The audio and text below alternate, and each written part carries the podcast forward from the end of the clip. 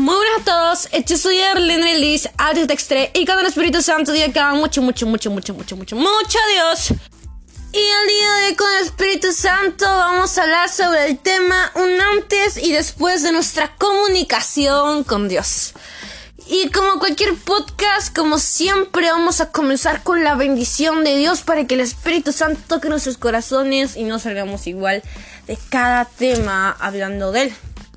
Amado Espíritu Santo, por favor te pedimos que marques un antes y un después en nuestra comunicación contigo, que entendamos el propósito de comunicarnos, la importancia de nunca dejar de hablarte, Señor. Y pues, Señor, que a pesar de todo aburrimiento, capaz que podamos sentir de comunicarnos contigo, recordar que es importante porque eres ese Padre y ese alguien que debemos amar. En el nombre poderoso de Cristo Jesús, ten la autoridad y poder correcta para que seas tocándonos. En el nombre de Jesús, amén. amén.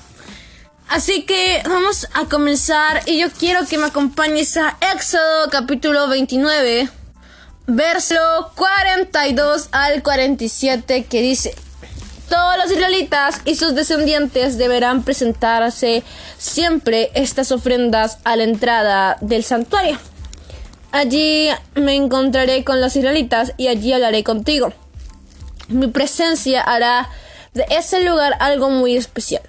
Tanto el santuario como el altar y Aarón y sus hijos estarán dedicados exclusivamente a mi servicio. Yo serviré entre los israelitas y seré su Dios. Yo viviré entre los israelitas y seré su Dios. Así ellos se darán cuenta de que yo soy el Dios de Israel que los sacó de Egipto.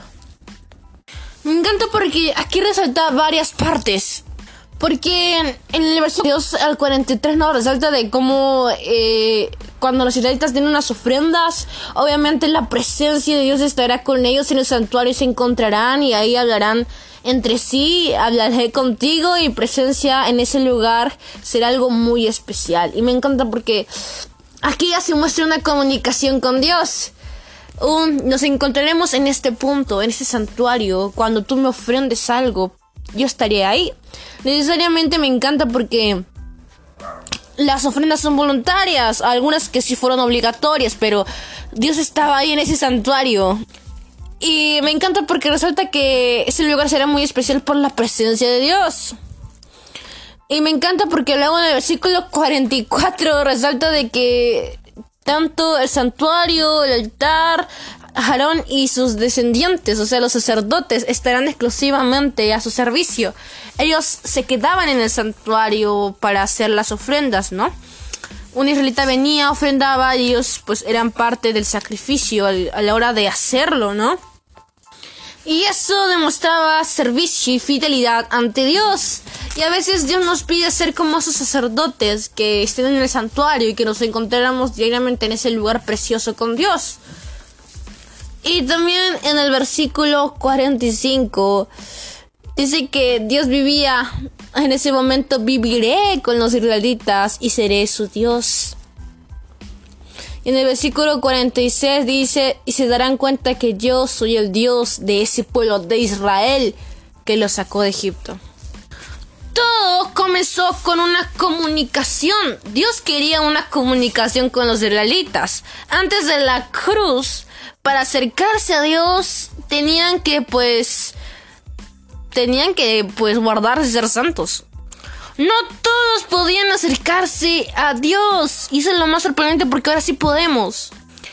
Antes nos teníamos que acercar de manera distinta a esos actos de religión para tener una comunicación. Pero ahora tenemos que entender que Dios nos pide una relación. Antes ya no, ya no debemos poner sacrificios y seguir un orden específico lineal, sino que ahora la comunicación con Dios puede surgir en cualquier momento, ahorita orando, después orando. Debemos comunicarnos con Dios en todo momento. Ah, el sacrificio de Jesús hizo que todos dispongamos de orar, porque Jesús es el puente. Ya nadie es un tal santo para, para poder acercarse a Dios, sino que ahora por el sacrificio de Jesús se llevó todos nuestros pecados y ahora todos podemos acercarnos en una oración, pues a orar por Él, por Jesucristo ya no solo el milagro para los israelitas, sino que hay un milagro para todos nosotros, para todos poder recibir ese milagro y sea no, ya no sea el Dios de Israel, que sí lo es, sino que también sea el, Dios de Arelis, el Dios de, no nombre, el Dios de Perú.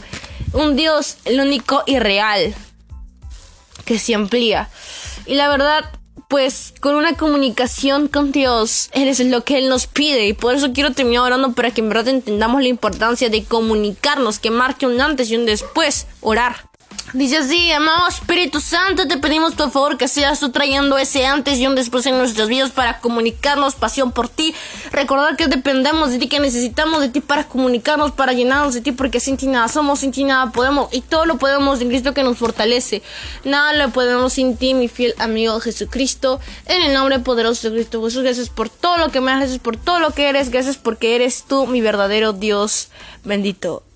Padre Celestial. En el nombre poderoso de Cristo Jesús, gracias. Amén, amén. Y pues hay que ver a Dios como un amigo, como un buen padre, como ese buen esposo y comunicar diariamente. Decir un buenos días Espíritu Santo, un buenas noches Espíritu Santo y el Espíritu Santo siempre va a estar con nosotros porque Él es un padre que estará ahí. Ese cuidador, ese, ese, ese Dios, esa Trinidad hermosa, bella.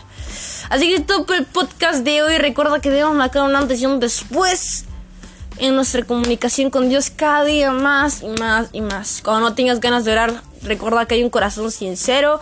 Ve con Dios y dile la verdad.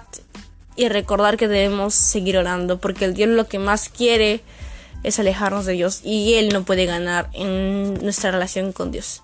Así que bendiciones para tu vida. Recuerda que llegaré épocas anteriores dedicadas para el Espíritu Santo. Muchas bendiciones.